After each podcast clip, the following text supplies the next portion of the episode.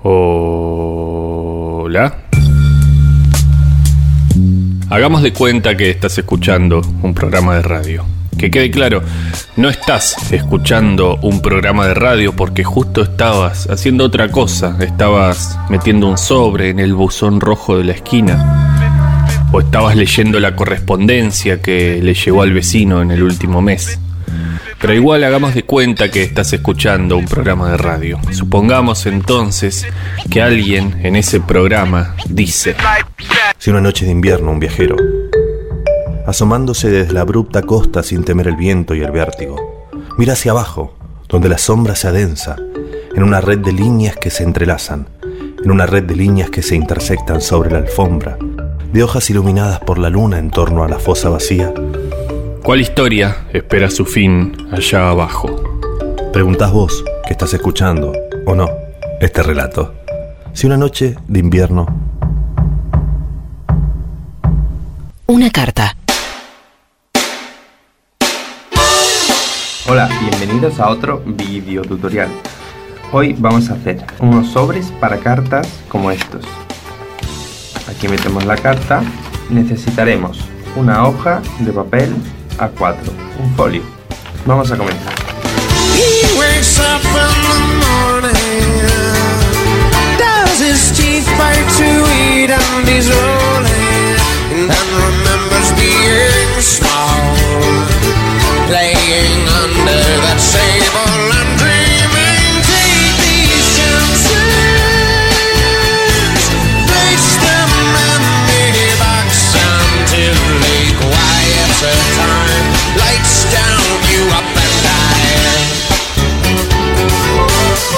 Hay una contraofensiva contra el amor romántico.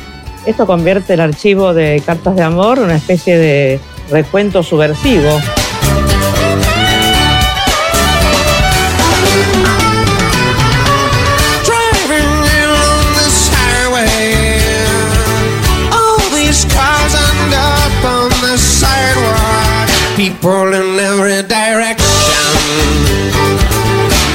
Words exchanged, no time to exchange. When all the little lamps are marching, red and black and tan are waving. They all do it the same.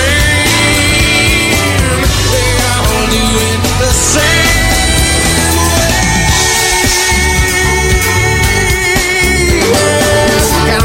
tempting the thoughts of a sweet tooth tortured on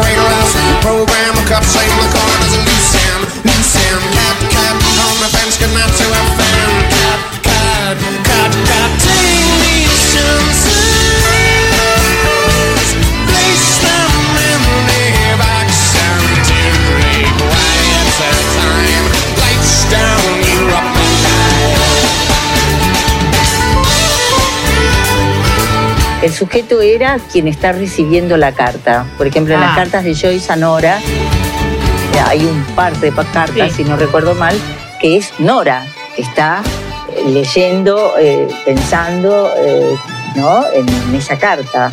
Entonces es quien la recibe, no quien la envía, ¿no? Mucho sexo. ¿no? Mucho Ya- ya sexo y rock and roll. las cartas de Joyce a Nora, pero es impresionante. No recordaba que la llamaba, que la llamara cogedora, eh, que pensara que, bueno, que cogieron por atrás. Digo, oh, Joyce, ¿viste? Demasiado.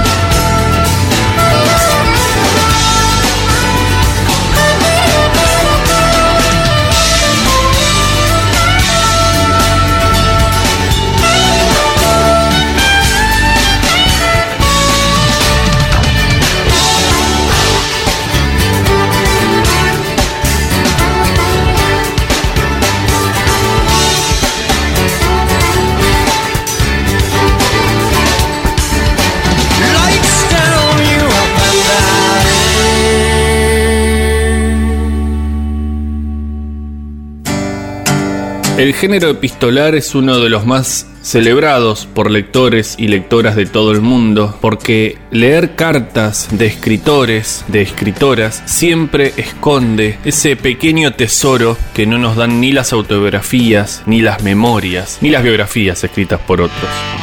Momentos en los que el autor un poco se desnuda. Entre los libros que recuperan cartas reales, pero que parecen salidas de la ficción, se encuentra 84 Charing Crossroad de Helen Hanf. Helen Hanf era una joven escritora desconocida completamente en el año 1949 cuando por primera vez envió una carta desde Nueva York a Marx ⁇ Company, la librería que está en la dirección 84 del Charing Crossroad en Londres. Básicamente Helen quería algunos libros inencontrables. A partir de ahí y durante 20 años se estableció entre ella y en particular uno de los libreros una relación muy amorosa que si bien por momentos se acercó a una relación romántica, no fue otra cosa que una larga y productiva amistad cómo empezó esta historia entre Helen Hanf y el librero.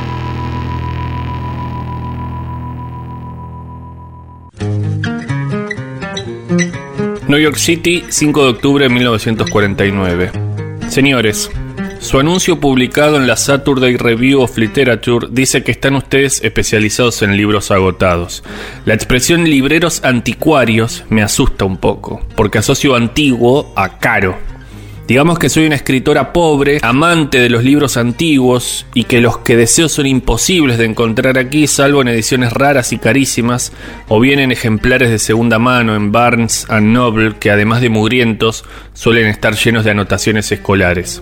Les adjunto una lista de mis necesidades más apremiantes. Si disponen ustedes de ejemplares limpios de segunda mano de algunos de los libros de esa lista y a un precio que no rebase los 5 dólares por unidad, ¿tendrán la amabilidad de considerar la presente como un pedido en firme y enviármelos? Dándoles de antemano las gracias, les saluda Helen Hanf.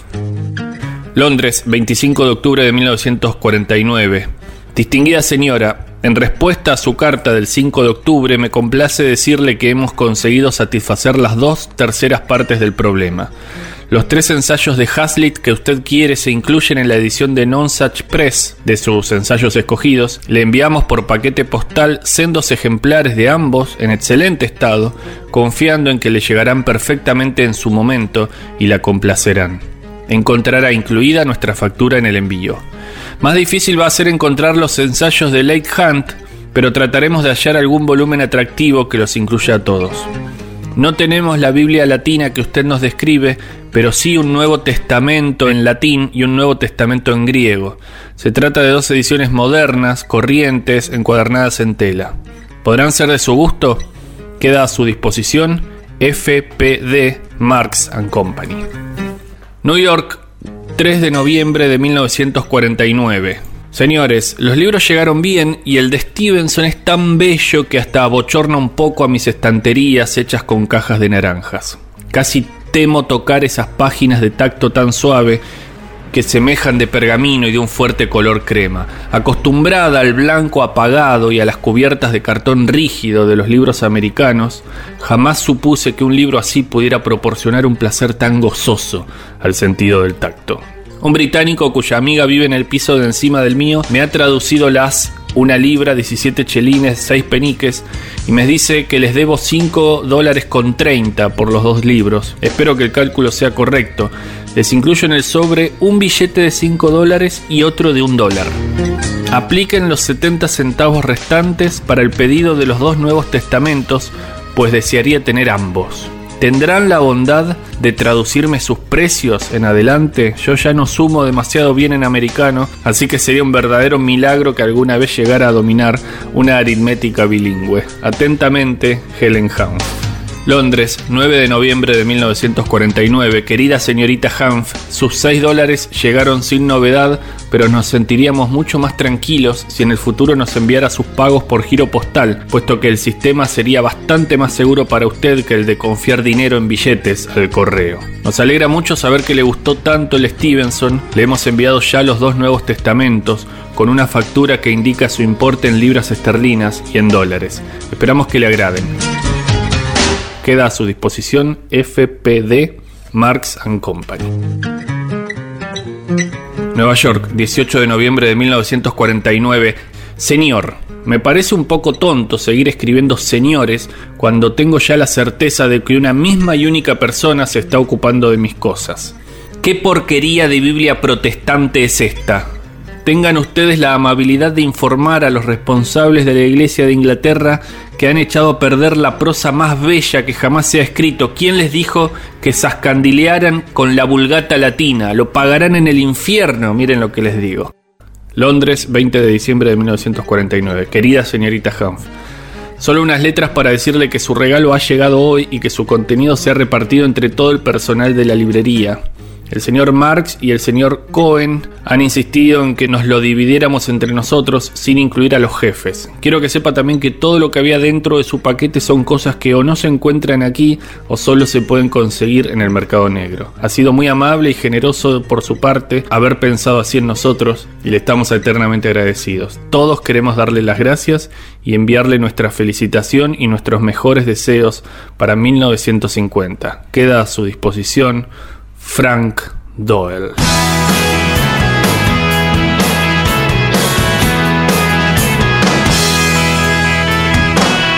Got a box full of letters. To read some things that you might like to see, but they're all addressed to me. Wish I had a lot of answers. That's the way it should be. But all these questions being directed at me. I just can't find the time to write my mind the way I want it to read. You'll come back again.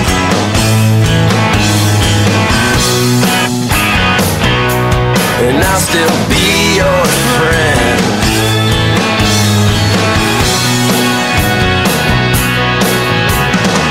I got a lot of your records in a separate stack.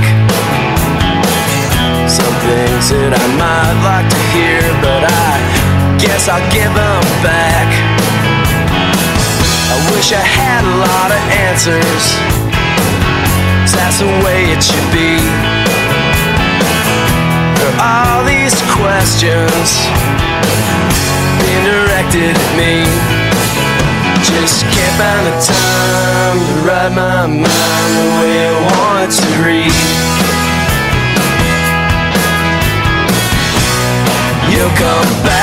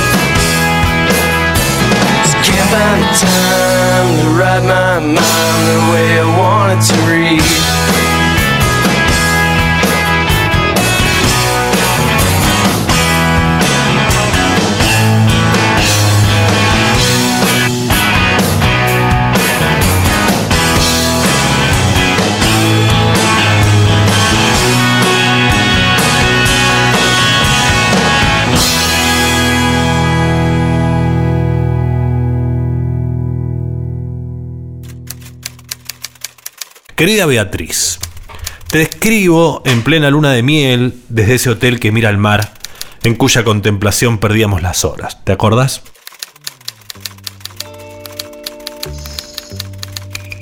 No nos han dado la misma habitación que solíamos ocupar vos y yo, pero casi estamos en la de al lado. Naturalmente mi mujer no sabe nada de esto. Me pregunto, me lo pregunto sinceramente, si al venir con ella a los mismos lugares a los que iba contigo es un rasgo de insensibilidad o una muestra de amor. Y si es una muestra de amor, la pregunta es ¿hacia quién? Los hombres, o los varones mejor dicho, somos muy poco fieles con nuestras parejas, pero es ejemplar la fidelidad que guardamos a sus fantasmas. Ya ves, te quejabas de mis infidelidades Y ahora que te has librado de mí, estoy a tu pesar y a pesar mío también, contigo a todas horas. Yo habría entendido que me abandonaras por cualquier otra cosa, por roncar, por no hacer la comida, por lavarme los dientes con tu cepillo. Continúo haciéndolo porque una de las pocas cosas que me llevé de casa cuando me echaste fue tu cepillo de dientes. Pero no por acostarme con otras. Si alguna vez en nuestros más de 10 años de relación te fui infiel, no fue precisamente en la cama. ¿Por qué ese temor de las mujeres a que su pareja practique el sexo fuera de casa? Bien, tenés razón, tampoco los hombres lo aceptan en general al menos. Pero no es mi caso. Ignoro si has tenido alguna aventura extramatrimonial siendo yo tu marido, aunque no me habría importado. Tampoco es que me hubiera gustado saberlo, no soy de esa clase de morbosos. Pero no me repugna la idea y no hay contradicción entre que no me importe y no quiera saberlo. ¿Acaso, por ejemplo, te he preguntado yo alguna vez qué hacías vos en el baño? Aparte de limpiarte los dientes, por ejemplo. Bueno, es lo mismo. Las cosas que se hacen con el sexo propio son como las que se hacen en el baño. Uno no quiere conocerlas, pero las acepta como una necesidad de la naturaleza. O sea, que nunca te engañé cuando estuve con otras, y si llegaste a saberlo no fue tampoco por falta de discreción mía, sino por tu excesivo celo investigador. No dejo de preguntarme qué querías demostrar o demostrarte cada vez que en casa estallaba una infidelidad.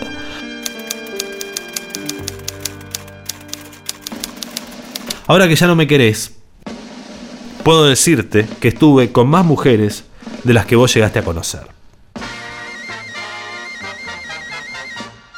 He practicado el sexo y continúo haciéndolo como otros practican la filatelia o el coleccionismo de fascículos, porque necesito saber en qué consiste la práctica de ese deseo que reverdece más cuanto más lo agotamos.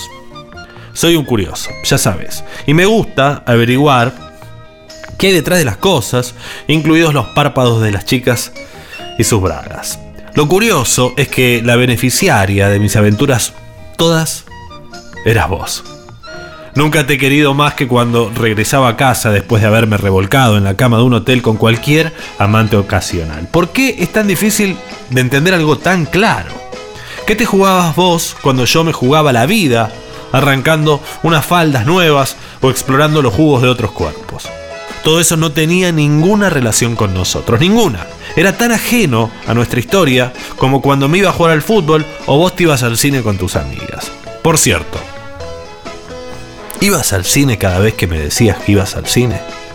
Porque me parece imposible. Durante una época yo llevé la cuenta de los estrenos y según mis cálculos, tuviste que ver tres o cuatro veces las mismas películas. No soy un ingenuo y sé que la vida no se agota en la pareja por muy enamorado que uno esté, como yo estaba de vos. De manera que en muchas ocasiones me preguntaba a dónde ibas en realidad cuando me decías que ibas al cine. Pero reprimí mi curiosidad por respetar tu espacio, ese espacio secreto cuya invasión mutua es el origen del desastre de tantos matrimonios. Se me ocurre ahora que quizás vos también me engañabas, pero no podías hacerlo sin sentirte culpable, de manera que pusiste toda la culpa en mí, como otros ponen la basura en la puerta de un vecino. Fue un mal negocio, Beatriz. A costa de sentirte limpia, destruiste un proyecto amoroso digno de haber durado toda la vida. Bueno, son las 7 de la mañana. No he perdido la costumbre de madrugar.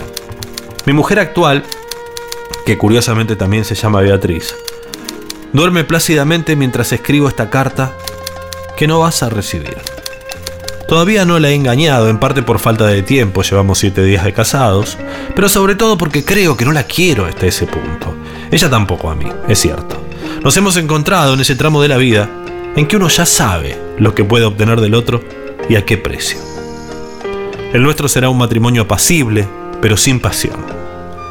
En la habitación de al lado, la nuestra, quizás duerma una pareja como nosotros, que ignora todavía que fracasará por un exceso de amor.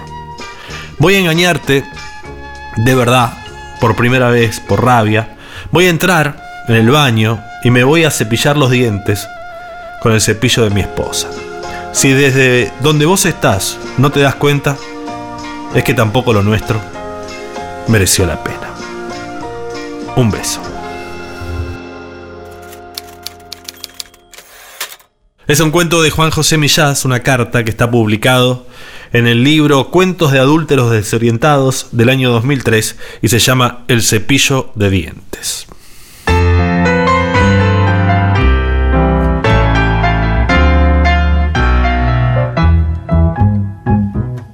No te puedo comprender,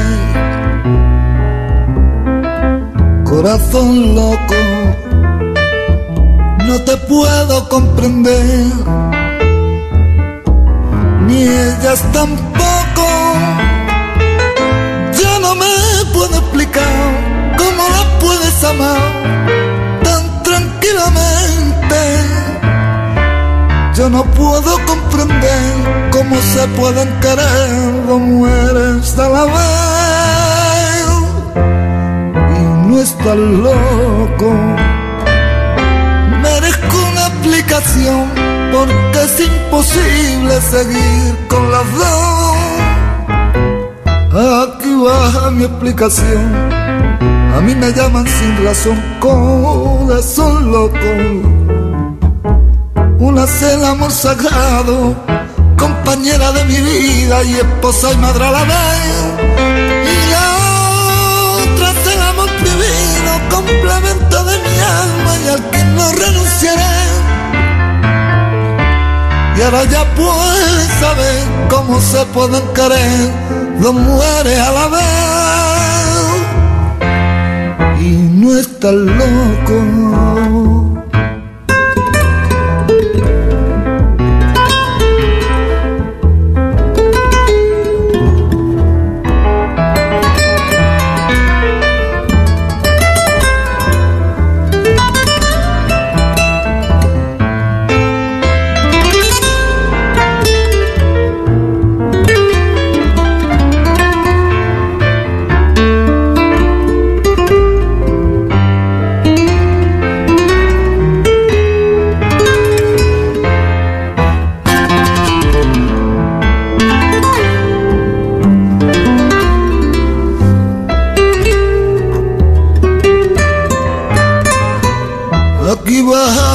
A mí me llaman sin razón, corazón loco.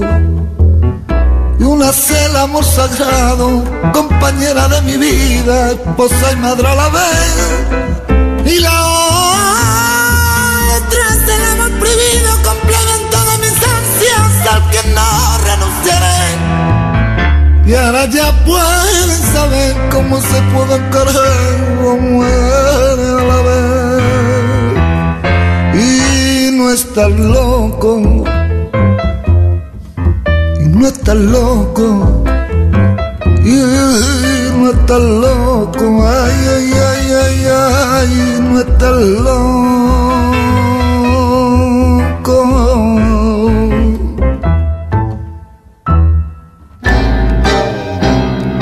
La correspondencia de Julio Cortázar es una de las más interesantes dentro del género epistolar de escritores. Su publicación abarca cinco tomos que suman unas 2.500 páginas y que son una especie de autobiografía involuntaria. De todas las historias que esconden esas cartas, hay una poco conocida. El 31 de julio de 1949, Cortázar recibe una carta inesperada. Está firmada por Julio Cortázar. No es un chiste.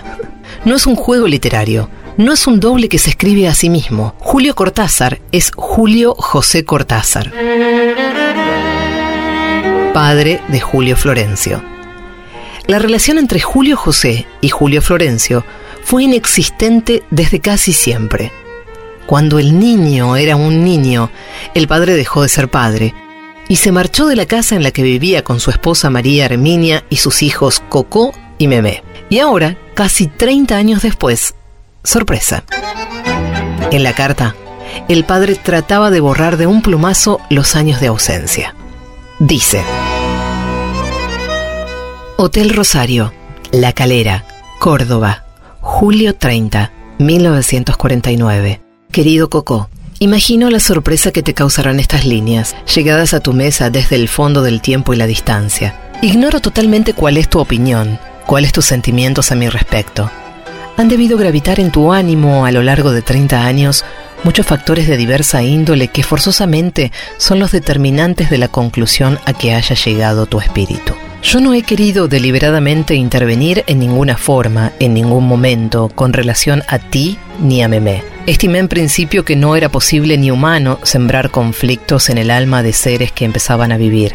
Me resigné a ser posiblemente condenado y resolví en consecuencia desaparecer totalmente, sacrificando lo que yo solo sé. No surjo actualmente del incógnito en que me había voluntariamente sepultado porque haya modificado en un ápice mi primitiva resolución. Lo hago simplemente en virtud de que circunstancias independientes de mi voluntad me inducen a ello. He aquí cómo. He visto últimamente en La Nación un artículo tuyo sobre la presencia de Rosamond que he leído con gran interés y por el que te felicito cordialmente, toda vez que trasunta un espíritu bien cultivado. He podido, en la medida en que me lo permite mi actual senectud y mi alejamiento de los temas de profundidad psíquico-literaria, darme cuenta del eclecticismo de tu acervo espiritual.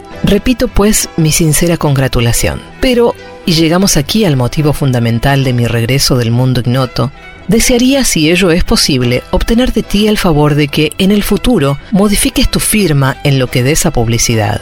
Yo, aunque soy el primero en asombrarme de ello, estoy todavía vivo y se me conoce por el nombre que ha aparecido en La Nación, al frente del artículo en cuestión. Ello ha determinado para mí el trabajo de producir múltiples aclaraciones, desengañando a muchas personas de mi conocimiento y amistad que me han supuesto autor de tan sesuda y brillante muestra literaria. No me ha gustado jamás vestirme con las plumas del grajo, por ello, y rindiendo el debido homenaje a tu capacidad, deseo rogarte quieras, en lo sucesivo, usar tu nombre completo, es decir, Julio Florencio. Ello hará que la consideración pública hacia el autor de tan bellos trabajos se dirija a quien debe, sin que pueda existir ningún porcentaje de lectores que indebidamente me haga objeto de plácemes y expresiones laudatorias que no corresponden. Por finir, te he llamado, querido Cocó, al comienzo de la presente, me cumple decirte que tal calificativo corresponde plenamente a mis sentimientos de siempre.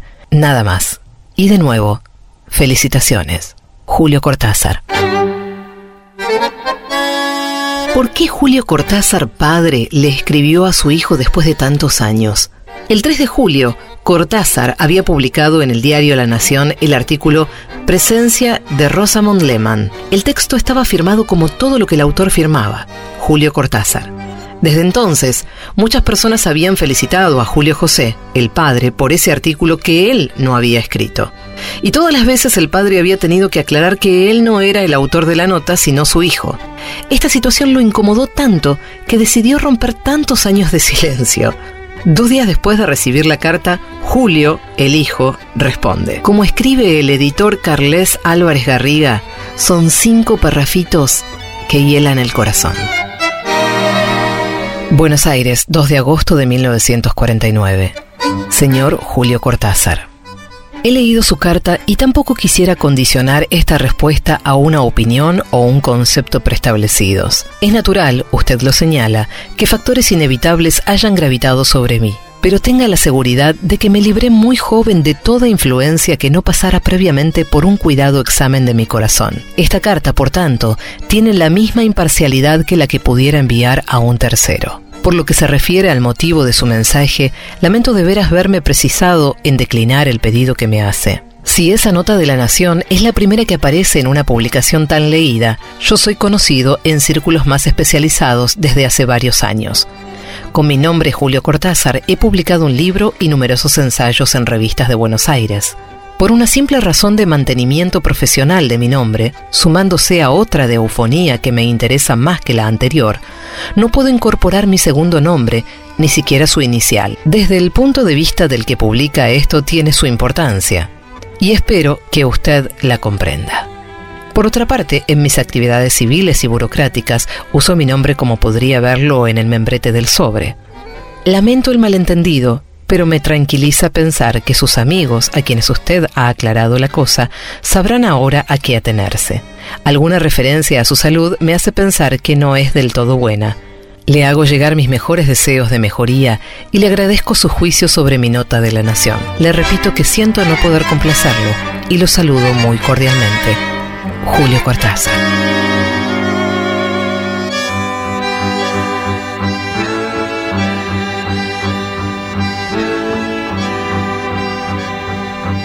Y ahí, después de esos cinco parrafitos que hielan el corazón, termina esta historia para siempre.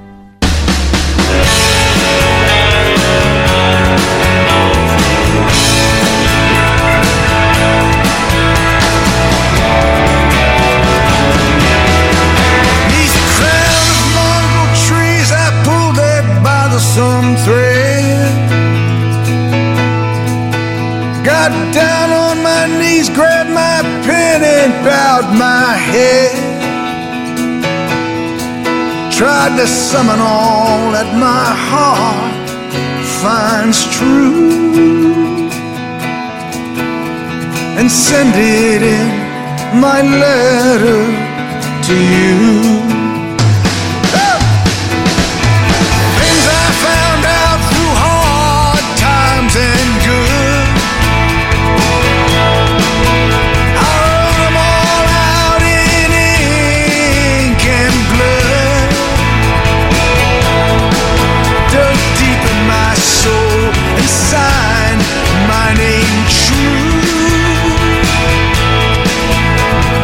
And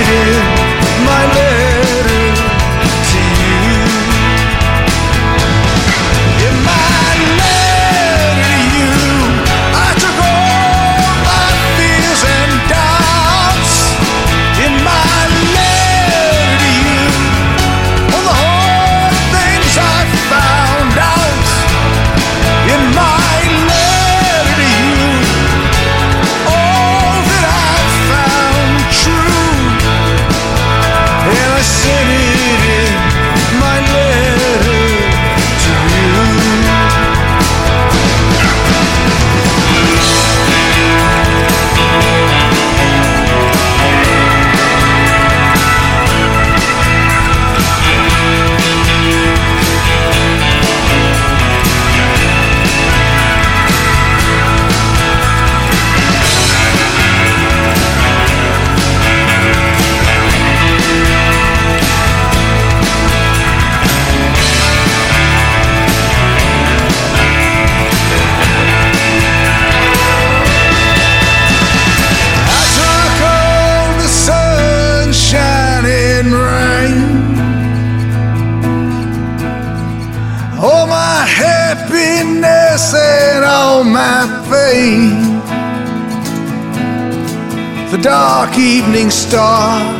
and the morning sky of blue, and I sent it in my letter to you. and I sent it in my letter to you.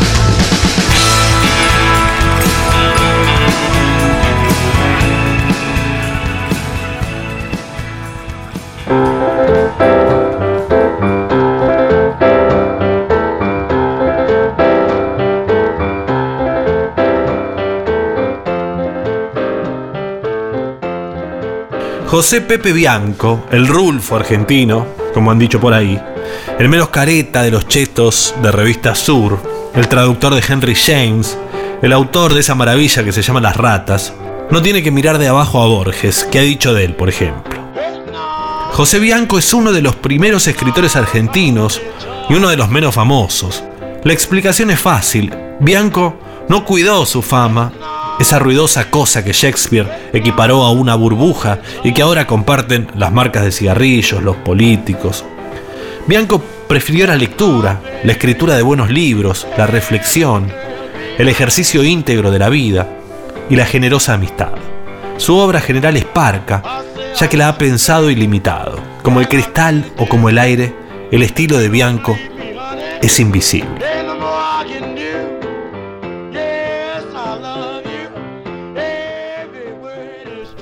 En una de las cartas que le escribe a la mexicana Elena Garro, que estaba preocupada por las declaraciones de Borges sobre el triunfo de Cámpora en el 73, Pepe Bianco dice de Borges, una cosa es Borges, el Borges que escribe poemas, cuentos, artículos, y otra cosa es el Borges que hace declaraciones en los diarios y que dice pavada tras pavada que ni siquiera son graciosas. Editorial Eudeva ha publicado el conjunto de todas las cartas de Bianco, Allí no solamente se completa el retrato de uno de los grandes autores de la literatura argentina, sino también su obra y se descubren detalles de sucesos como la ruptura y la posterior reconciliación con Victoria Ocampo, la relación de amistad y simultánea desconfianza que sostuvo con Borges, y los frecuentes roces con Héctor Murena, que era el director de Revista Sur. En Si una noche de invierno un viajero, hemos elegido una carta que Bianco le envía a Virgilio Piñera a propósito de una novela que acababa de salir de un tal César Aira.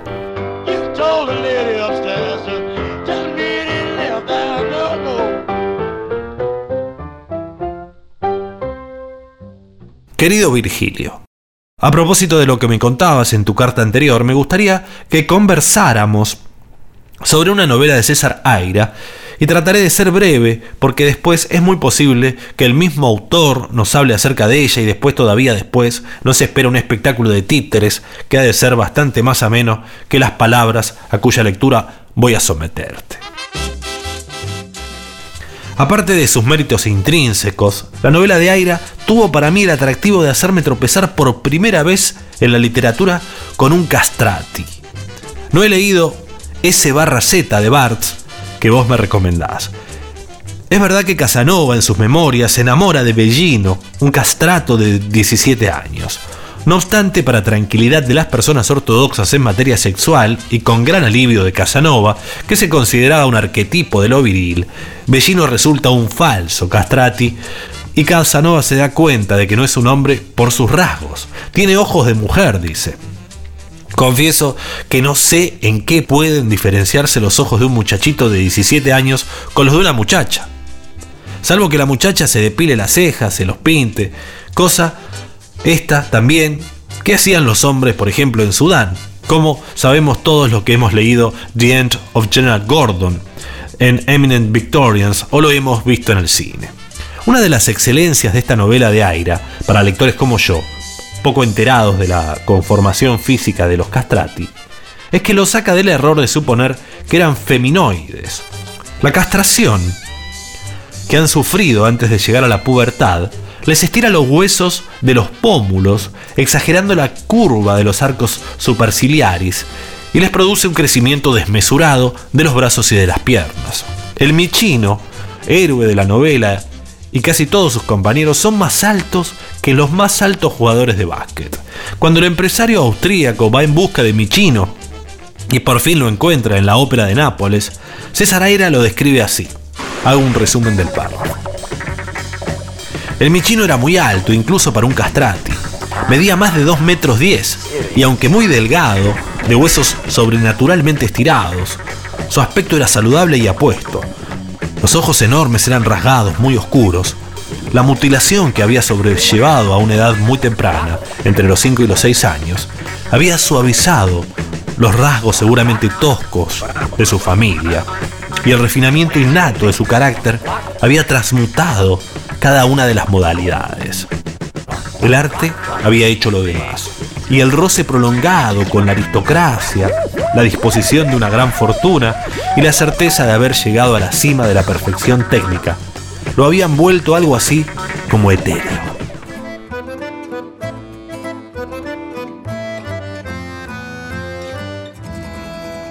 Estamos en Nápoles, páginas después, en Viena. Como el michino se halla desnudo frente a un espejo colocado con fines seguramente inconfesables. Al pie de la cama de una duquesa con la cual acaba de acostarse, César Aira dice, se miró un instante con sus 2 metros 20 de altura, etcétera, etcétera. En pocas páginas hemos pasado de más de 2 metros 10 a 2 metros 20. ¿Cómo quisiera yo que no fuera esto un error de Aira? Yo he leído la novela de una fotocopia de los originales. Me gusta que un novelista se entusiasme con su héroe, que sucumba al hechizo de ese mismo héroe que él ha creado. Que si el héroe en un capítulo es altísimo, en el siguiente sea altísimo, como dirían los peruanos de las novelas de Vargas Llosa.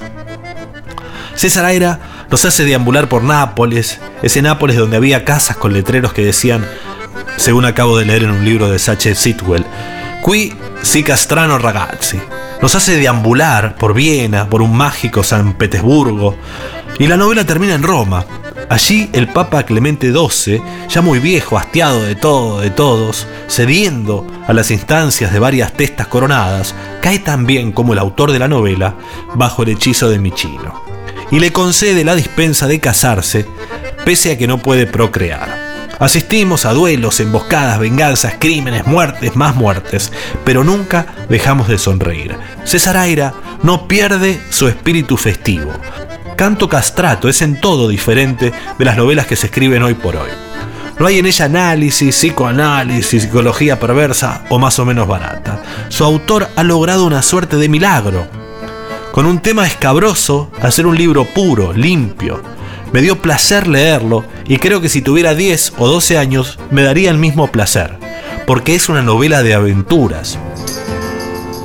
Agrego antes de terminar que este libro no le falta encanto, y el encanto, como ha dicho Robert Louis Stevenson, es una de las cualidades esenciales que debe tener un escritor. Sin encanto, todo lo demás es inútil. Con encanto, lo demás viene por añadidura.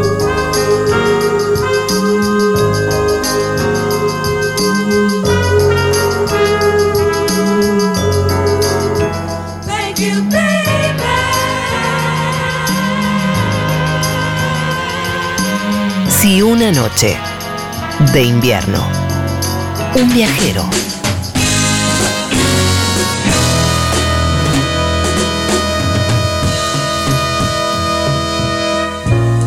I've lost at love before.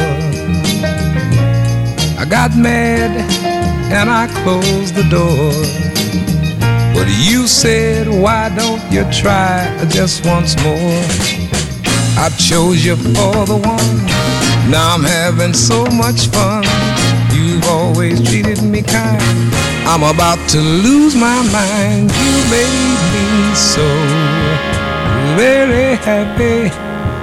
And I'm so glad you came into my life. Came into my life. You came into my life.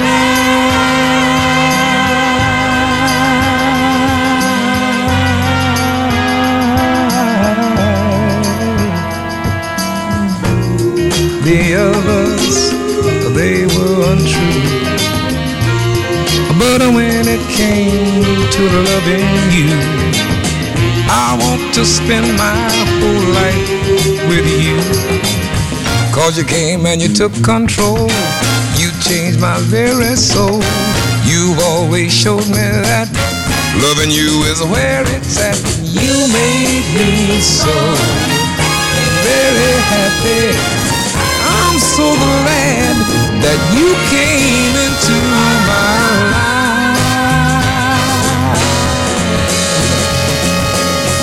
I love you so much it seems that you're evil in my dreams. I can hear, I can hear you calling. I'm so in love with you. All I ever want to do is thank you, baby. I wanna thank you, baby.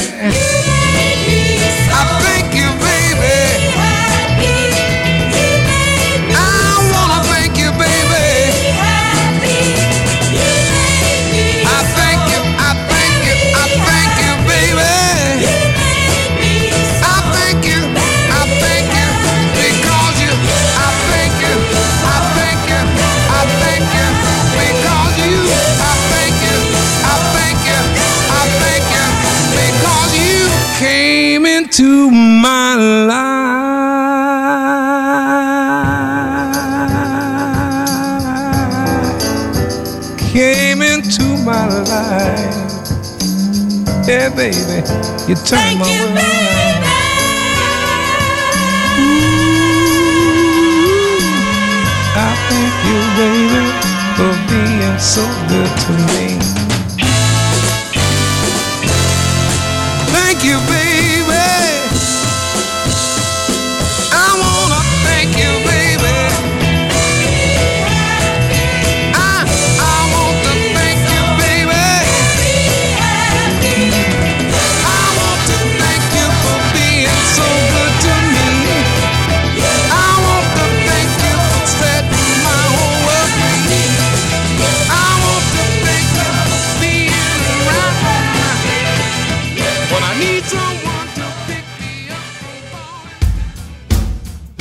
Sábado primero de septiembre de 1860, Océano Pacífico, cerca de la costa de la América del Sur, en el trópico de Capricornio. Mi querido Malcolm, han pasado exactamente tres meses, es decir, un cuarto de año desde que el Meteor zarpara de Boston. Todo este tiempo hemos estado navegando sin parar una sola vez y solo hemos divisado tierra dos días. Imagino que habrás seguido en el mapa, o mejor en mi globo, pídele a mamá que te lo limpie, la ruta de Boston a San Francisco. La distancia en línea recta es de 16.000 millas aproximadamente, pero el barco habrá recorrido antes de llegar a su destino entre 18.000 y 20.000 millas. Así que como ves es una distancia mayor de la que hay entre el Manzano y el Peñón. Cuando cruzamos el Ecuador en el Océano Atlántico hacía mucho calor y tuvimos un tiempo cálido durante algunas semanas, pero según nos dirigíamos hacia el sur iba haciendo menos calor, después refrescó y luego empezó a hacer frío y cada vez más y más frío hasta que al final estábamos en pleno invierno.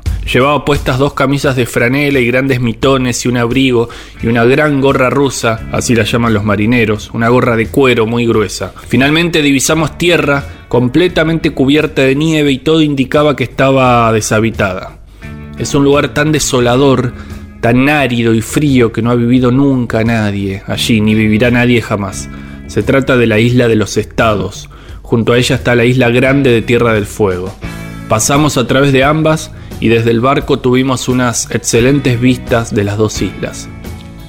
Supongo que los salvajes que viven en Tierra del Fuego estarán pasando el invierno en sus cuevas. En cualquier caso, no vimos a ninguno. Al día siguiente doblamos el Cabo de Hornos, el punto más meridional de toda América. Hacía un tiempo malísimo y sobre las 3 de la tarde ya era de noche. Soplaba muchísimo viento. Cayó granizo, nieve y aguanieve y con frecuencia la espuma se congelaba nada más rozar la cubierta. El barco se balanceaba y a veces entraba tanta agua que arrasaba con todo cuanto se encontraba por delante. Varios marineros fueron arrastrados y a punto estuvieron de caer por la borda. Y esto hace que me acuerde de algo muy triste que ocurrió la misma mañana que abandonamos el punto más extremo del cabo. Casi había amanecido y soplaba un viento muy fuerte. El tío Tom mandó plegar las gavias, las velas del mastelero mayor. Mientras los marineros maniobraban en lo alto, la nave se bamboleaba y cabeceaba muchísimo. Soplaba viento con aguanieve y granizo y hacía un frío cortante. De repente el tío Tom vio caer algo antes de oír un golpe tremendo. Frente a él había un marinero muerto. Se había caído de uno de los mástiles y murió al instante.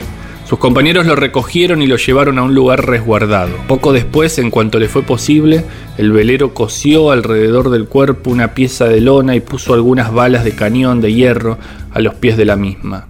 Y cuando terminó de prepararlo, tendieron el cuerpo sobre una tabla y de mano en mano fue trasladado a uno de los costados del navío en presencia de todos. Luego el tío Tom, como capitán, rezó una oración y a una palabra suya, los marineros que sostenían la tabla la ladearon y de inmediato el cuerpo resbaló hacia el tempestuoso océano.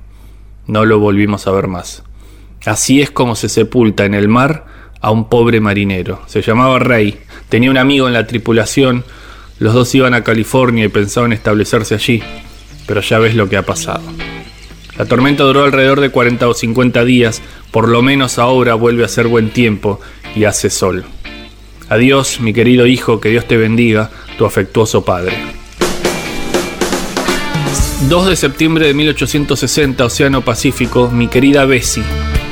Pensaba en enviarte una carta para que la pudieras leer tú misma, aunque solo fuera una parte. Pero si te parece bien voy a escribirla de la manera habitual ya que la letra de molde no resulta fácil por culpa del balanceo del barco. Mamá te leerá las partes que no entiendas.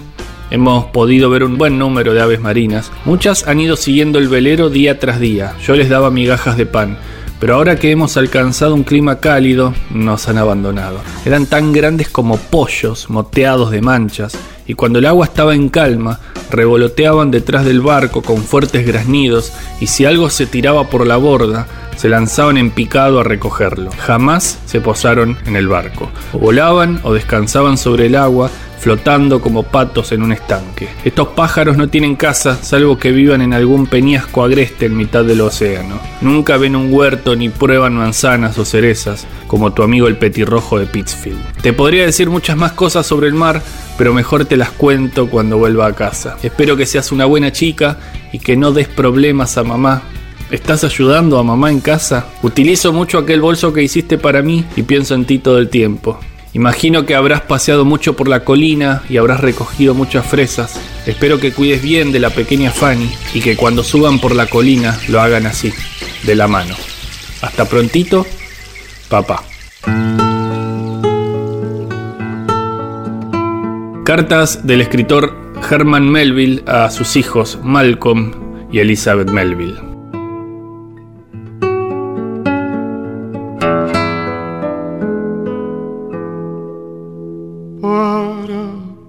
Que bebamos la rubia cerveza del pescador Schiltigen, para que amemos Carcassonne y Chartres, Chicago y Quebec, Torres y Puerto, los blancos molinos harineros y la luz de las altas ventanas de la noche encendidas para los hombres de frac y para los ladrones. Y las islas. En donde los canacas comen plátanos fritos y bajo el sol y bajo las palmeras entre ágiles mulatas suenan los ukeleles Islas, dije, las islas, soles rojos, latillos para Darío Milón. Tener un corazón ligero, vale decir amar a todas las mujeres bellas. Y una moral ligera, vale decir andar con gitanos alegres y dormir en un puerto, un caso cualquiera y en otro puerto y otro, y andar con suavidad y con desenvoltura de fumador de ojo, para que a cada paso una mañana y una emoción, una contrariedad, nos reconcilien con la vida pequeña y su muerte pequeña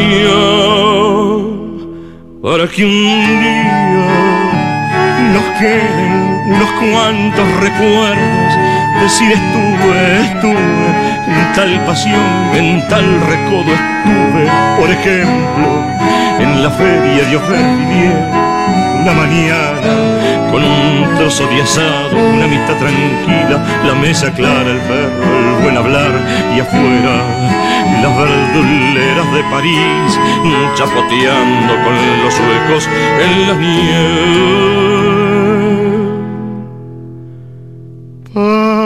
Que bebamos la rubia cerveza del pescador y si el tijer es necesario no asustarse de partir y volver, compañeros. Estamos en una encrucijada de caminos que parten y caminos que vuelven.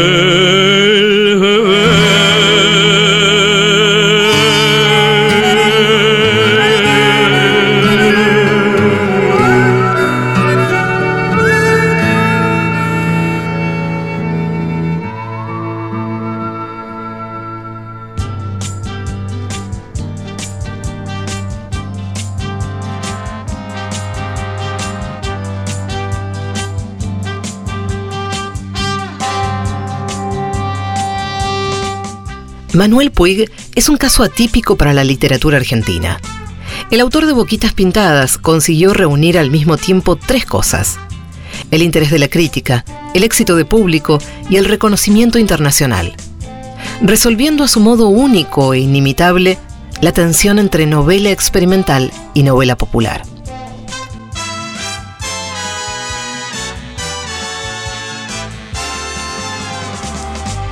Afecto en su vida privada de viajero a escribir cartas desde todos los lugares donde vivió, Marrakech, Nueva York, Río de Janeiro y Cuernavaca, por citar algunos, Manuel Puig también hizo de las cartas una forma de literatura.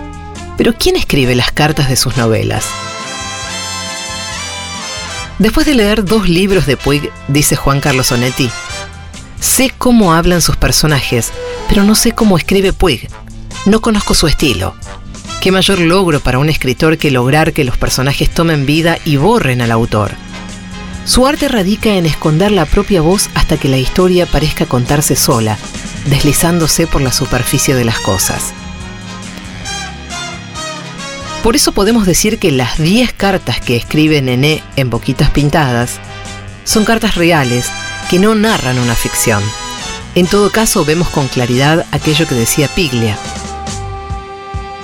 Puig refleja el modo en que la cultura de masas educa los sentimientos. Pongamos algo de contexto. Nené, despojada para siempre del amor de Juan Carlos, escribe desde una desolada vida familiar y burguesa en la capital federal a la madre del muchacho fallecido en Coronel Vallejos. En este acto, quiere que su memoria no se borre y salvar así el lugar que ella ocupa en el cielo de Juan Carlos.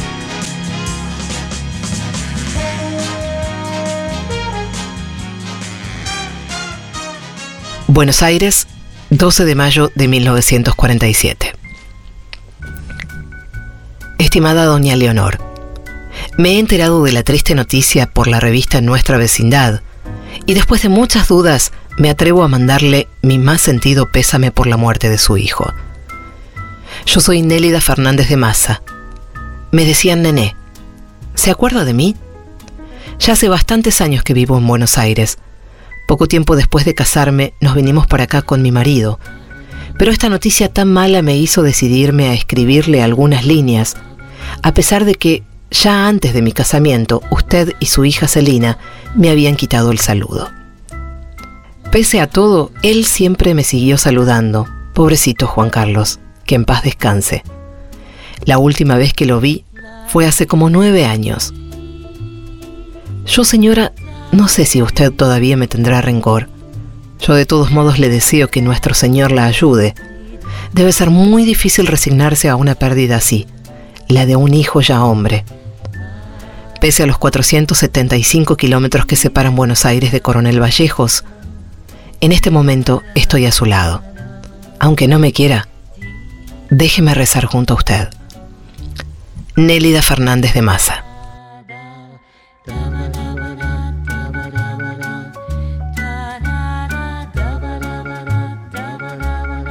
En el libro, además de las cartas de Nené, aparecen las cartas anónimas de Mabel, que, a diferencia de Nené, siente culpa por aquel pasado y se confiesa escribiendo bajo el seudónimo Espíritu Confuso al correo del corazón de la revista Mundo Femenino en junio de 1936.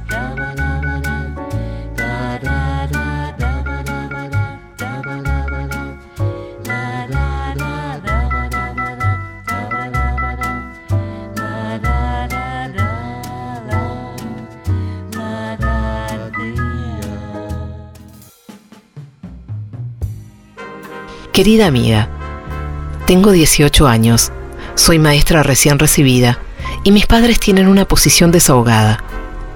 Me ama un muchacho bueno, pero de incierto porvenir. Es muy joven todavía y puede cambiar, pero mi familia no lo quiere.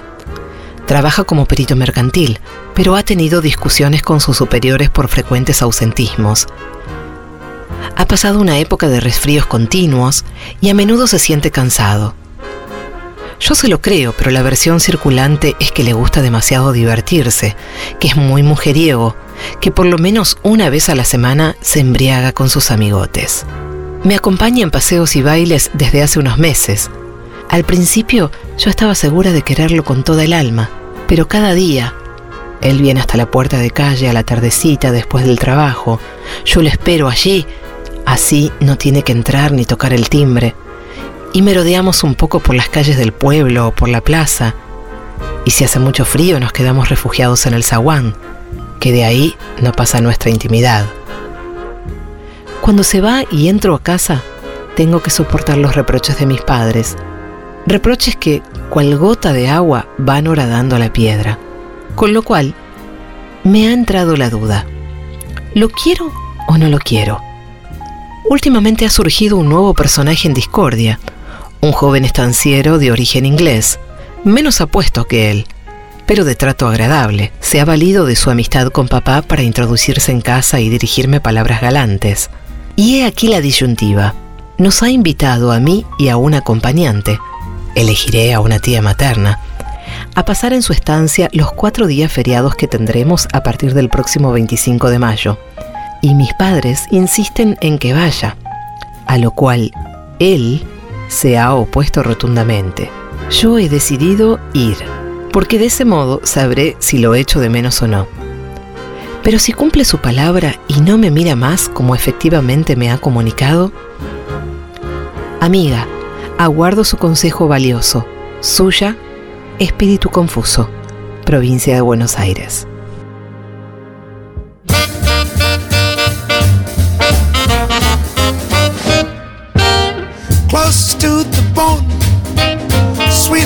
Is the meat.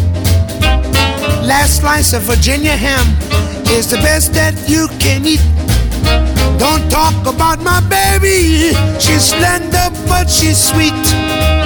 Closest to the bone and sweeter is the meat. Now she'd make a good thermometer if she drank a glass of wine. She's built just like a garter snake. She climbs up like a vine. My friends tell me I'm a fool to love a girl like that. Here's the reason I like 'em slim instead of big and fat. Cause closest to the bone, sweeter is the meat. The last slice of Virginia ham is the best that you can eat. Now don't talk about my baby. She's slender but she's sweet. Closest to the bone and sweeter the meat. Let's go. Let's go. Yeah, Bobby.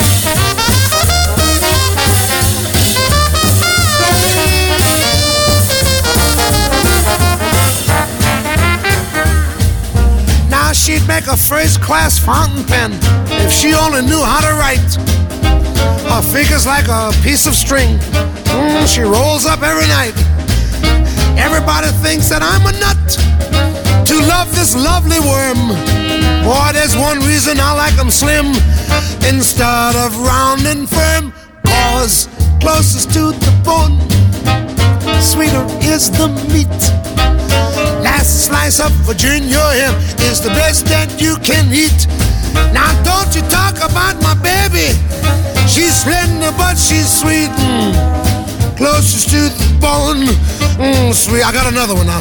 Listen here. Mm, she'd make a fine piccolo if she only stayed on key. Boy, she's shaped like a rubber band, and she loves to snap at me. Everybody thinks I'm insane to overlook her faults. But here's the reason I like 'em skinny instead of full of schmaltz.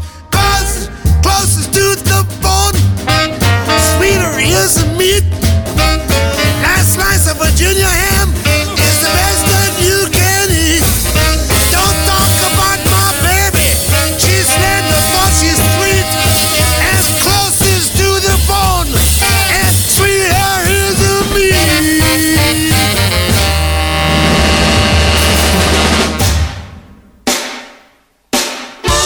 Comunicate a el 1125 80 93 60. Me encantan las cartas. Antes la gente mandaba cartas. Ahora mandan mails. Wakes up in the morning. Does his teeth bite to eat and A mí las cartas, la carta que me gusta es esa del, del león, ¿viste? Que le carta una, le manda una carta a un león al otro. Em, cartas también, cartas de un león a otro, la canción más triste del mundo. Y le dice un montón de cosas horribles. Qué bueno, muy lindo.